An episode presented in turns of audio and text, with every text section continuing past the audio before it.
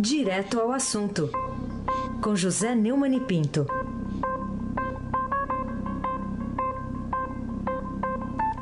Neumani, bom dia. Bom dia, Carolina Ercolim, tintim por tintim. Bom dia, Raíssa Abac, lá nos braços de Morfeu, hein? Que Esse tá. Safado, cabra safado. Bom dia, Almirante Nelson e o seu pedalinho. Bom dia, Diego Henrique de Carvalho. Bom dia, Moacir Biasi. Bom dia, Clã Bonfim. Também disputando o Morfeu com o Heisen, ele, Alice Isadora. Bom dia, ouvinte da Rádio Eldorado 107,3 FM. Carolina Ercolim. Tintim por tintim.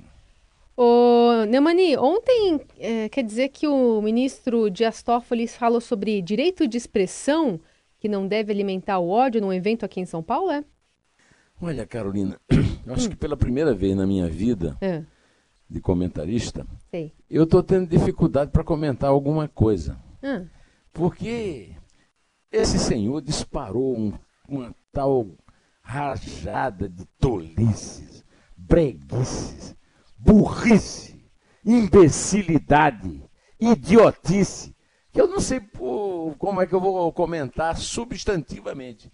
O senhor presidente do Supremo Tribunal Federal, José Antônio Dias Toffoli, disse exatamente o seguinte: a liberdade de expressão não pode servir à alimentação do ódio, da intolerância. Esse é um uso abusivo desse direito. Se permitirmos que isso aconteça, colocamos em risco as conquistas da Constituição de 1998. Carolina, quem está pondo em risco as conquistas da Constituição de 1988 é o Supremo SS. O SS, que é aquela tropa de assalto nazista, TF, Tribunal Federal, sob a presidência dele, ao praticar censura medieval, inquisitorial, de Torquemada, em pleno século XXI, no Brasil que vive sob um Estado de Direito. Esse senhor, não é à toa que ele foi reprovado duas vezes em concurso de juiz. É- Ele foi reprovado é porque ele não tem a condição mínima de ser juiz de primeira instância. Agora conseguiu, graças a- ao apoio e à à promoção do, do seu chefinho Lula, que está preso, condenado duas vezes, condenado em segunda instância, e de outro chefinho, Zé Disseu, que está para ser preso e só está solto por benemerência dele, quando ele não aplicou uma das tradições antigas. Mas como ele pode, ele não é juiz, é advogadinho do PT até hoje, não é juiz. Então ele não sabe que o juiz não pode julgar sobre é, é, parentes, pessoas ligadas, e ele soltou Zé Disseu e depois foi apoiado por Gilmar Mendes e o Lewandowski, que o apoiam em tudo, da mesma forma que ele os apoia em tudo. E então teve, a- a- na época, a aprovação da segunda turma, turma para mandar o Zé Disseu, manter o Zé Disseu solto. Mas o Zé Disseu vai ser preso. É, tem uma pena de 30 anos para cumprir. Bom, o senhor Toffoli disse ainda que a liberdade de expressão não é absoluta. As liberdades não são incondicionais. O Brasil é plural e tolerante com respeito às diferenças. Ele eh, encontrou até um exemplo, disse que em 2004 o STF impediu a publicação e divulgação de um livro que promovia o antissemitismo e defendeu ainda que o diálogo construtivo assuma o lugar do ódio.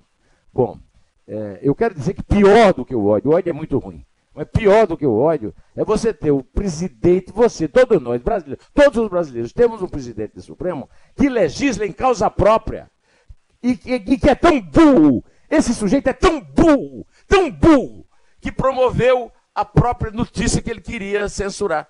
Porque ele não sabe que num país onde prevalece a liberdade de expressão, apesar dele estar na presidência do Supremo, a liberdade de, de expressão permite o, o que aconteceu. Uma notícia que estava restrita ao antagonista e a revista Cruzoé, ganhou manchete nos jornais, está sendo criticada dia a dia, e como disse o Heisen, está sendo difícil até encontrar alguém que esteja do lado deles. Eu vou parar aqui porque eu não tenho mais adjetivos para usar. Carolina Ercolim, tintim por tintim. Bom, Neumani, falando ainda sobre essa questão, que resultado você acha que pode dar esse novo pedido de explicações que o ministro Edson Fachin fez diretamente ao relator do inquérito, né, o Alexandre de Moraes, para blindar os membros da corte e de seus familiares? Lembrando que, inclusive, a coluna do Estadão traz hoje uma informação é, aliás, a, a, página de política do Estadão, a A4, fala aqui sobre um inquérito que vai poupar parlamentares também, né? Essa, essa busca aí a, a possíveis difamadores nas redes sociais vai poupar os parlamentares. É, o, a notícia do Estadão é que os parlamentares não serão, não terão os seus computadores é, devassados, como foi, por exemplo, devassado e foi censurado o, computa o computador do general Paulo Chagas. Pelo amor de Deus! É, agora, esse, esses dois asseclas do Torquemada, esses dois Torquemadas contemporâneos, o Alexandre de Moraes, que era advogado de Peroeiro e que foi nomeado pelo Supremo numa promoção política que começou com Alckmin, que está com os bens bloqueados pela Lava Jato, e que se completou com Temer, que acaba de ser flagrado tenta, numa tentativa de depósito de 20 milhões de reais através do seu faz tudo é, João Batista de Lima Filho. Então, é o, o ele, o, esses dois agora acrescentaram deputados parlamentares ao, a nobreza, eles querem ser a nobreza intocável, intocada. Agora, o, o, responsável pelas ações que pedem o fim da censura Cruzoé, e é o antagonista no Supremo, Cruzoé conhece o analfabeto? Edson Fachin deu 72 horas para a Advocacia Geral da União também se pronunciar sobre o inquérito instaurado por Dias Toffoli. É, diz o, a revista Cruzoé, conhece, viu, Alexandre de Moraes? Conhece, não é Zé. É, já estava irritado com o apoio inicial da Advocacia Geral da União Inquérito. E a Raquel Dodge já devia ter levado ao plenário do Supremo a decisão sobre o encerramento da intervenção. E estamos à espera de que o, o, o, o, o Faquin eh, cumpra os cinco, os cinco dias que o Faquin deu para o, e ver que tipo de providência o plenário do Supremo vai tomar. Enquanto isso, a censura está sendo mantida e os protestos contra a ordem também. A Federação Nacional de Emissoras de Rádio e Televisão considerou a medida inaceitável. A Human Rights Watch fez um apelo público para o Supremo reverter a situação. E a proibição foi noticiada, Carolina, pelo New York Times, pelo Washington Post. Quer dizer, os americanos também estão sendo informados que o presidente do Supremo Tribunal Federal, SSTF, no Brasil, é o amigo do amigo do meu pai. E, ou seja, está na lista do propinoduto lá da, da Odebrecht. Outro que estava na lista do propinoduto era o Alan Garcia, ex-presidente do Peru, meteu uma bala na cabeça. Carolina Ercolim, tintim por tintim. Pois é, uma história triste essa aí, que ele, assim que recebeu a notificação de que seria ser preso, ele falou que ia fazer um telefonema ali num quarto, se trancou e e acabou disparando contra ele próprio, né? Bom, vamos falar também sobre essa nota oficial de Bolsonaro, que muda com a explicação dada depois da sua divulgação nas redes sociais pelo porta-voz do Planalto, o general Rego Barros. É, eu li a nota oficial ontem, a nota oficial é uma platitude. Eu disse aqui, antes de, do, do porta-voz falar, que a nota é, não tinha a menor importância, porque não se referia ao fato específico, o porta-voz convocou, né, naquele speech que ele faz com a imprensa, para dizer isso aí, que, que era uma, uma coisa genérica. Bom, coisa genérica, vamos, vamos convir, né, nós não precisamos de opiniões genéricas do presidente da República a respeito de liberdade de expressão. Né. É, platitudes não nos interessam. A nação está esperando é que ele proteste contra a censura, se é que ele é realmente a favor de liberdade de informação, presidente. O general Rego Barros, que é uma pessoa decente, que é um excelente general, cumpriu lá o dever dele e esclareceu o que todo mundo já sabia. Basta ler a nota para saber que ela não leva a nada, não conduz a nada, que ela não produz nada e que é apenas divertissement do presidente. Divertimento, entretenimento. Carolina Ercolim, tintim por tintim. Como é que é a palavra aí com esse sotaque todo? divertissement. Hum, tá bom. Entre, entretenimento. Tá bom. Bom, vamos falar ainda sobre os efeitos produzidos até agora nos ânimos lá dos chefes dos poderes da República pela censura decretada pelos dois ministros aí do Supremo, sem que os outros ainda, ainda tenham se posicionado a respeito. Só quem posicionou até agora foi o Marco Aurélio Mello. É. E aquele sexteto, acho que se acham que é do bem, né? A, a Rosa Weber, o Luiz Barroso, o Luiz Fux, o próprio Edson Fachin. Né? Até agora, Carmen Lúcia, ninguém falou nada. Eu quero aqui repetir o que disse o ex-ministro do STJ, Gilson Dip, ao Gustavo eh, Lopes, na, no Estadão Notícias. Todos são cúmplices. Eles têm responsabilidade sobre isso, eles têm que guardar a Constituição e o Dias Toffoli está usando a Constituição em proveito próprio e cuspindo nela. Carolina Ercolim, tintim por tintim. Neumani ainda queria saber sua opinião sobre o aumento de 10 centavos aí decretado pela Petrobras para o óleo diesel, né? E a reação que pode gerar ainda a greve dos caminhoneiros com essa eventual crise aí, como a de maio do ano passado. O Estadão traz hoje a notícia de que a categoria, enfim, parte até se sentiu privilegiada ali, mas boa parte ainda está falando em greve para maio. É, nós somos reféns dos caminhoneiros do país do automóvel. Eu, tenho, eu sou um crítico feroz aqui do Juscelino Kubitschek por ter mudado a capital para Brasília e por ter é, destruído é, a, a, as ligações ferroviárias num país desse tamanho. Né?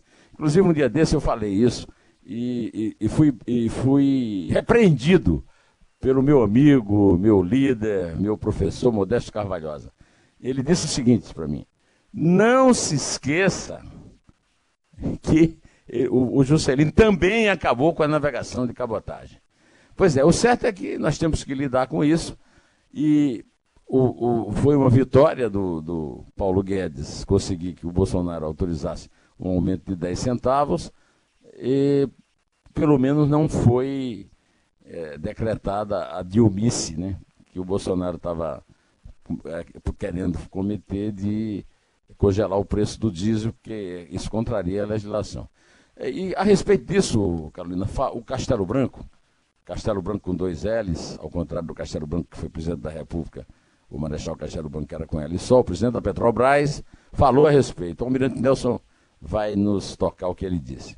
Com a continuidade do, da prática de preços da Petrobras, de acordo com a paridade internacional, e a venda de refinarias mostrará a todos que o Brasil vai ter um mercado em competição, que a Petrobras não, far, não sofrerá interferência externa em, seus, em suas decisões. E eu até agora, eu acredito, eh, não há razões para desacreditar o, as afirmações do presidente Bolsonaro. Pelo contrário, eu confio muito nele. É, o, o problema da, da do congelamento é que ele é contra a lei. Da mesma forma que você bloquear, o, o caminhoneiro bloquear a estrada também é contra a lei. Então o presidente da República não pode permitir, como o Temer permitiu, é que ah, os caminhoneiros, porque votaram nele, que nem foi o caso do Temer, mas no caso do Bolsonaro é, né, é impeçam o tráfego nas estradas. Né? É, é um crime tem que ser combatido e reprimido como tal, Carolina Ercolim, tintim por tintim. Bom, vamos falar também sobre o, o que aconteceu lá na CCJ, mais uma derrota do governo, protagonizada pelo Centrão, né? Centrão que inclusive tem é, partidos como o PP, né, que tem um alinhamento é, muito forte com o PSL de Bolsonaro, pelo menos demonstrou isso na campanha. Mas é, ontem o, o, governo acabou tendo essa fragilidade na desarticulação ali na, na base do governo. E, no final das contas, vai ficar só para a semana que vem. E olhe lá a aprovação do texto da reforma da Previdência. É, eu acho que vai valer muito olhe lá. Acontece o seguinte, a, a, CCJ ela decide se é constitucional ou não. Não tinha nada que ter esse, é, essa discussão, essa polêmica. Agora, ela, tá, ela não está havendo por culpa da oposição, a oposição está fazendo o papel dela, está havendo por culpa do Bolsonaro, que não articulou uma base no Congresso, que despreza isso e que deixa passar cada dia mais ao, mercado, né? Assim, um certo temor de que ele não apoia a reforma da Previdência, como ele diz. Então, como você disse, a votação ficou para terça-feira, depois da Páscoa, ou seja, depois da ressurreição. Aí vamos ver se a, o, a reforma da Previdência ressuscita, né, Carolina? O, o toca aí o Francisquini, o bobalhão que preside a CCJ, que também o Planalto deixou é, prosperar essa ideia torpe e safada do, do Rodrigo Maia, falando a respeito dessa, dessa sessão que adiou para terça-feira a votação? Pelo que eu ouvi falar, o presidente Rodrigo só marcaria o início dos trabalhos da comissão especial no dia 7, então não há nenhum prejuízo de, de conceder essa questão a pedido dos líderes e do relator para terça-feira, semana que vem, para que o relatório seja costurado da melhor maneira possível. Então, vou conceder o pedido e vou encerrar a presente reunião. É, merece uma baia mesmo. Agora, ô, ô, Carolina, você deixaria no seu prédio que esse rapaz presidisse uma comissão, é uma, é uma reunião de condomínio? Carolina Ercolim, tintim por tintim. Melhor não.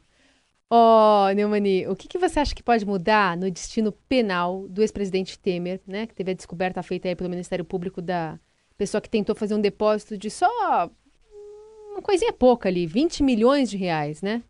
Para a Geplan do, do Coronel Lima, numa agência perto da sede da sua empresa, inclusive, em pleno mês da última eleição. Pois é, o, aquele desembargador Antônio Atier soltou o Temer porque disse que as, as alegações feitas pelo Ministério Público Federal da Lava Jato não eram é, cronológicas.